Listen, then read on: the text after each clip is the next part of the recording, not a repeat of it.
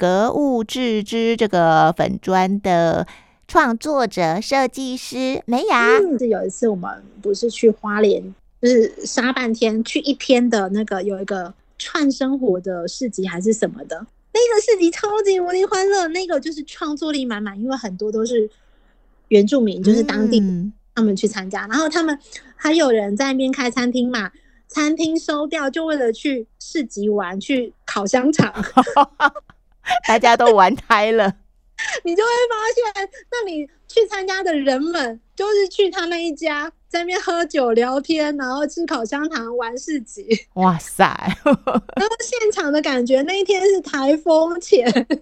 对，我好像有印象，就是那一次你们回程遇到那个车子坏掉那一次吗？对，不是车子坏掉，就是有落石。啊，对对对，然后轮胎破掉，对不对？对对，那次真的也很妙。哦、反正那次的事情里面有一件，另外一件剩下的孔雀蓝也找到了。哎、哦，我记得就是在你的粉砖里面有一个长头发的女生，现场就穿起来那件。对，她本来穿的就是包的好好的，就是感觉起来就是是生我们避暑的一个女生，乖乖女生。对对，乖乖的女生。然后后来因为那边有那个试衣间嘛，我也不在乎。我就是说，你想试的话，这几件我觉得可能适合你拿去试。嗯，嗯就说我要不要压什么东西？我就说不用不用不用，你拿去试。哇塞！然后他就直接穿了一件出来给我看，说我要这件。哇！直接穿出来，你知道我那时候也整个就是天哪！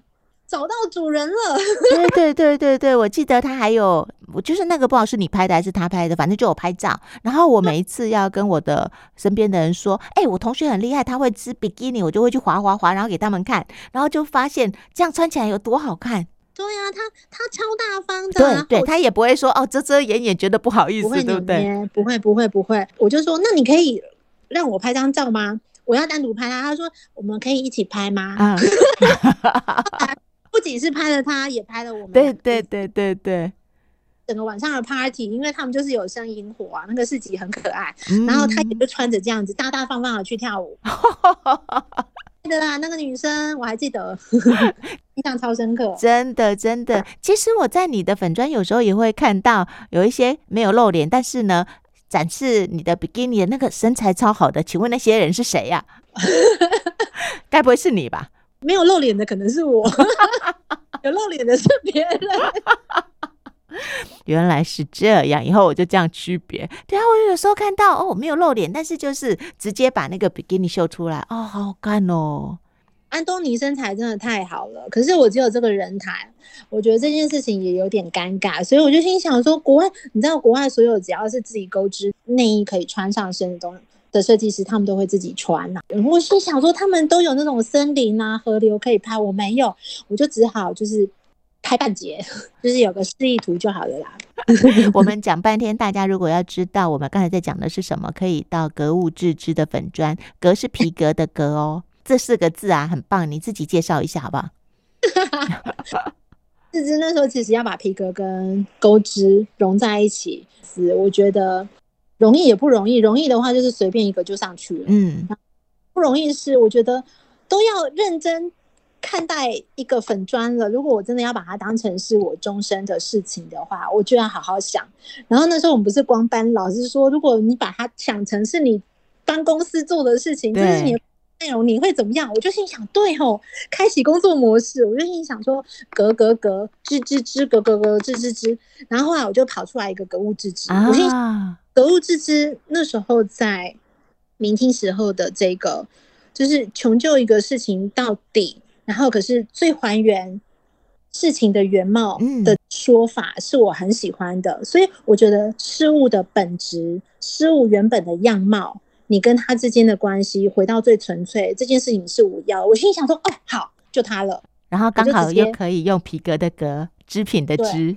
你看，皮革就是格物，就是用皮革做的小物件嘛。对，致知是我在制作织品之一的路上，格物致知就是包含了我两件都很喜欢的事情，也产出的作品，所以就变成格物致知了。我那时候想跑步的时候想出来，超开心的。对呀、啊，这种真的要灵光一闪，不然有时候你会发现好妙哦。那这个好妙是怎么来的？老天爷说的。老天爷就跟我说了，格物致知，你用你就用这个，既然你也很喜欢格物致知，其实，啊、其实美雅的织品也不只是袜子跟比基尼内衣。你自己来说一说。呃，我最爱的是帽子嘛。来来来，自己说，就是在冬天的时候啊，怎么样保护我们的头这件事情，也是也是我们美雅很在乎的。我觉得只要是身体每一个部分都要好好保护。真的，只要是用得上的，嗯、然后跟身体有相关的，然后像袜子、比基尼是很亲肤的，帽子对，是冬天只要是有风，然后或者说是夏天太阳很大的时候，你就是你需要头皮要隔一层，不要直接吹到，嗯、你就比较不容易受寒。尤其是我们去爬山的时候，突然之间到海拔，比如说两三千以上，就很冷啊，对你可能。头的毛细孔都还没有收回来的时候，你就感受到那个时候的寒气。那个时候有一顶毛帽戴上去的时候，你其实是可以帮你呼吸杜绝冷空气很多的，可以让你比较平顺的去接受那个时候的温差。我觉得毛帽跟草帽这件事情也是我还蛮日常的一个东西。草帽是最近真的热到受不了才全新尝试的，对不对？其实之前呢、啊，几年前我织过那种很大边缘的 夏威夷风那种啊，对，就是很法国风，就是那个圆边帽檐很大的那种，然后就是上面还有个蝴蝶结那种吗？有缎带的。你织过那么大顶的哦？对，我织过那么大顶的，然后有有曾经织过一次，然后后来我们官班同学有。花艺师有跟我说，如果我在织，他要订。可是我后来没有第二顶，因为他要织好久，我就挑不起，我就买不知道帽檐的。哦，你看，所以其实真的，大家会觉得说我也要，可是那个我也要里面那个对对创作者来说，有时候真的我很抱歉。跟他讲说，你头那么小，不用那么大顶啊，请用心研发款。而且出去会打到人，不能说他。我本来说跟他说好的，那就跟我的那个史托纳袋子是一样的，那要织好久，因为那所有都是细节，我都是用短针，因为我觉得每个短针，然后织织织，然后在密跟疏之间，它有一定的节奏跟规律，嗯，就是临笔节次这样子很美，嗯嗯嗯嗯，会它用很长针就可以很快的速度加快，因为一个长针大概就是三个短针，我也可以很。哦可是它洞就会比较大，相对就会在玩毛线的时候，我可以玩花巧。可是，在做就是那种史托纳那个袋子，然后跟草帽的时候，我会真的会很倾向于就是用短针哦。呃，我很喜欢那样子的排列的节奏。嗯，史托纳袋子，谁知道是什么袋子啊，亲爱的？请说明之注解。史托纳是曾经有一本书啊，一本。多，然后他他本来他们家本来好像应该是畜牧业，后来就是他去念了文学院之后，整个被启发，后来决定一去不复返的投身文学教职，然后他们家当然就是崩溃，本来叫他去念大学是为了要让他有个比较高学历回来接掌事业，结果没有想到就去当了文学院的教授这样子，就是因为他接触了文学，然后他启发一生热爱，然后那个袋子是。我为了要有一个自己的那个很细的短针的袋子，嗯、然后我织了之后，我整个心里想说：天啊，我可以用双手织出来一个我自己想要的东西，而且可以用很久，啊、好喜欢。然后那时候的热爱感动，就跟看了那本小说、嗯、那个那个人斜杠一去不复返的感觉是一样的，所以我就把我那个袋子叫做史托纳带。目前应该就只有四号还是五号？五号好像还没有成型，才织出四个。对，总共才织出四个，哦、因为它要织也很久，因为每个都短针，然后那个棉线又比较伤手。哦哦，你在选择不同的那个材料线材的时候，对你的手也会有不同的考验哦。对啊，因为那个要拿来当提带，就是尤其是我又要可以装书，要耐重。东西要耐重，嗯，因为那时候我在织那个棉袋的时候，我假定是因为书稿很多嘛，对，假定要至少可以装两三本书，比如说还放得下我的 Kindle，、嗯、还有我的钱包、钥匙、手机什么东西，滴滴扣扣，还有水壶、哦、雨伞，都是很重的东西耶，东西都要放得进去，所以它、嗯、我用短针，就是它不会被拉长，比较不会被拉长，嗯，它那个棉线我选择是台湾棉，嗯，然后。它就要比较耐，然后比较粗，就跟我们我我在织比基尼的时候是截然不同的两种线。嗯，它又要不伤手，可是你是又要很耐重。对对，然后所以它在织的时候就会比较粗啊，就像你用麻线短针织的时候，它其实它也会比较伤手。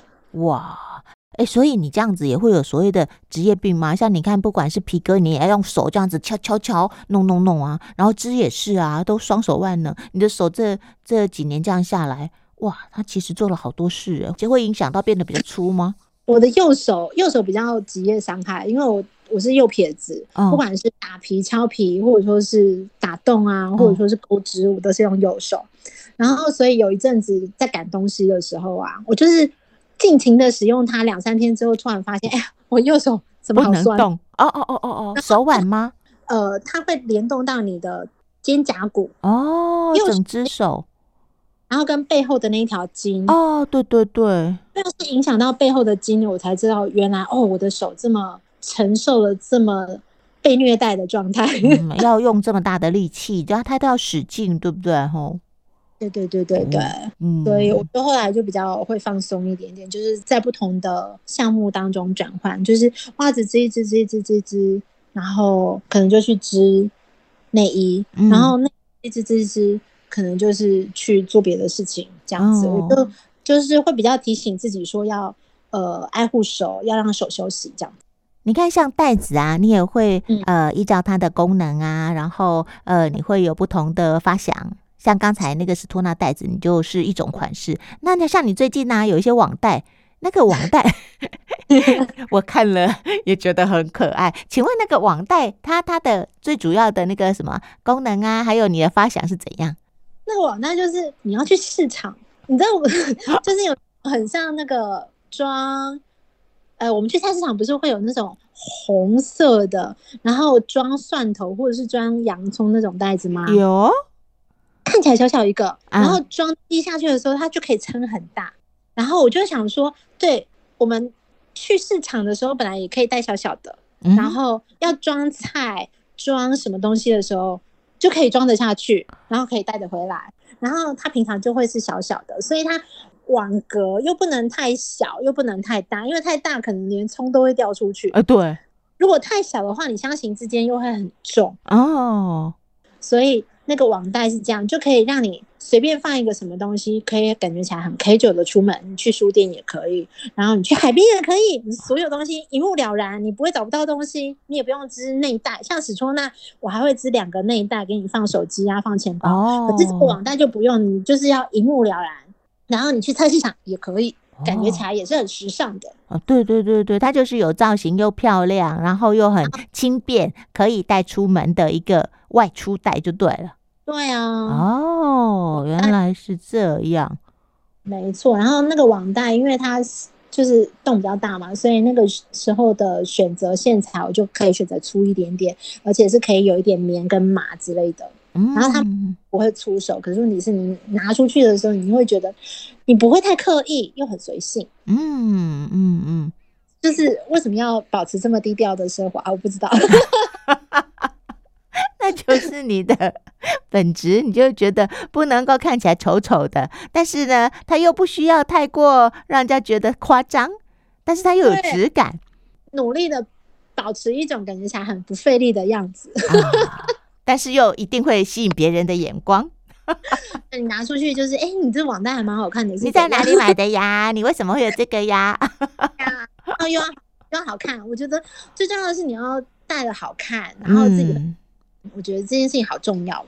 对对对对，那所以美雅在做呃皮件小物的时候啊，你看你做过呃长夹，做过皮包，做过皮夹，然后做过呃卡片夹，然后做过零钱包，对不对哦？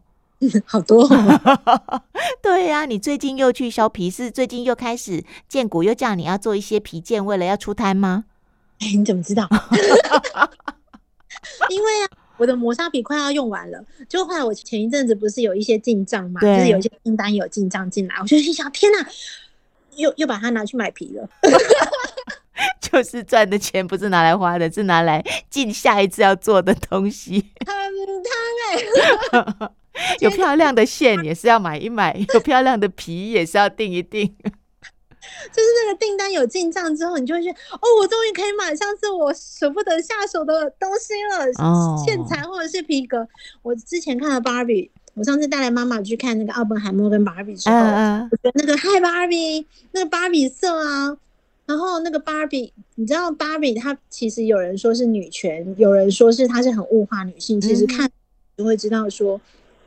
不管是以男生或以女生形塑起来的宇宙，不管怎么样，你都每个人都还是在那个世界里面挣扎着求自己的存在感。嗯，这件事情好，对，我跳题了。重点是那里面那个所有的道具都是所有芭比屋都是电影制作团队里面的人弄出来的，做出来真人，那我觉得那也是一种工艺耶。嗯哼，那我就心想说：天哪，那个粉红。芭比粉红有没有这样子一个东西？如果是芭比的话，他会用什么样的皮革皮件？哦 天哪！看电影也可以激发你的想象跟创意。我很喜欢马格莱罗比，然后我就想，如果是他拿的话，他应该要拿什么样的皮件呢？哦，我就去找粉红色的磨砂皮。哇！后来我现就只就是反正我只找到一个那个人家割爱给我的一个鲑鱼粉，然后我就。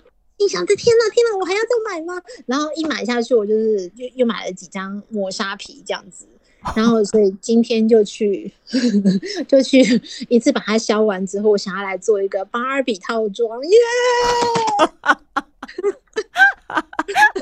最近芭比热非常的夯，搞不好很快就会有人说我要我要我要我要我要。我觉得后来心里想想，就是芭比怎么会想要用皮件呢？为什么芭比我做出来了？为什么芭比不会想用皮件？它不是很时尚的吗？什么都需要啊！啊，我也不知道。不过今天呢，美雅跟我讲说，她去削皮的时候啊，对方还跟她讲说：“哦，小姐，你的皮都削得很好哦。”这就是手作者的一个心意，因为我们做的时候，你看已经那么费工了，你怎么会想要烂的东西，然后还要花那么多的时间、那么多的力气，然后？做出一个你自己都觉得说哦，它只是一个一个很很粗制滥造的的材料的东西，对不对？真的，嗯，一定要花时间跟我的工下去了。那个材质如果不好的话，干嘛要我去做？你就去机器随便弄一弄，或者是叫谁随便都可以啊，不要是我的。你都要花工跟心力，投注心血在它上面了。你本身材质，你就是一定要是自己过得了自己这一关的，就是。嗯我所有出出手的东西，应该都是假设以我为出发点吧。我想用的，对，我觉得摸起来好的，嗯，我觉得这个东西我用起来舒适的，我喜欢的，我觉得美的，没错，嗯，对，要不然就不需要人工啊，嗯，你就是机器也可以大量制造啊。有一些客人就会说，比如说发一张图来给我，就是比如说淘宝啊，或者说是虾皮啊，说我想要做一件这个一模一样的，我就说。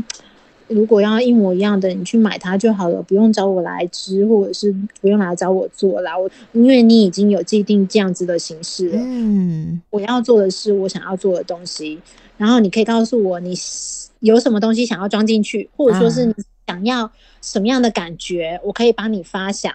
要不然，如果说是要一模一样的，copy 人家的，那你就去买他的就好，彼此都不会失望。对呀，对呀，对呀，这就是很。很实在的，很多人会讲说艺术家又或者又或者设计师很有个性，可是我觉得，可是这本来就是啊，因为他就是要创作啊，然后你要叫他去 copy 一个别人的东西，对他来说，哎、欸，这样不尊重人家好不好？那好难哦。嗯、我觉得我们很多时候就是会在网络网络世界去找灵感，哦，人家有有这个 idea，然后可是我觉得总是不会。呃，从头到尾的 copy，某某一些时候，你想要做一个什么东西的时候，这个 idea 会突然发想出来，你可以结合自己的创意，再变什么样的变形。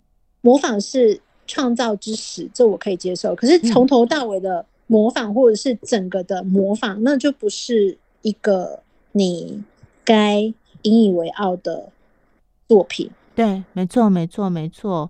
所谓的那个灵魂，就创造者或创作者，创作者有自己他的精神在里面，他有，没错，对啊，他有自己想要呈现的东西在里面，就像我开始织比基尼的时候，我觉得我想要让每个女生都喜欢自己的身体，不管它什么样的形状，嗯、不管它现在的线条，不要用社会化刻板的眼光去看自己的身体。嗯、我觉得每一寸的组织肌肉都是为你自己走到现在而支持的。嗯、我觉得。要好好的款待他，我想要款待我们的身体这样而已，不要让他有太过拘束，或者说是迎合别人的需求这样而已。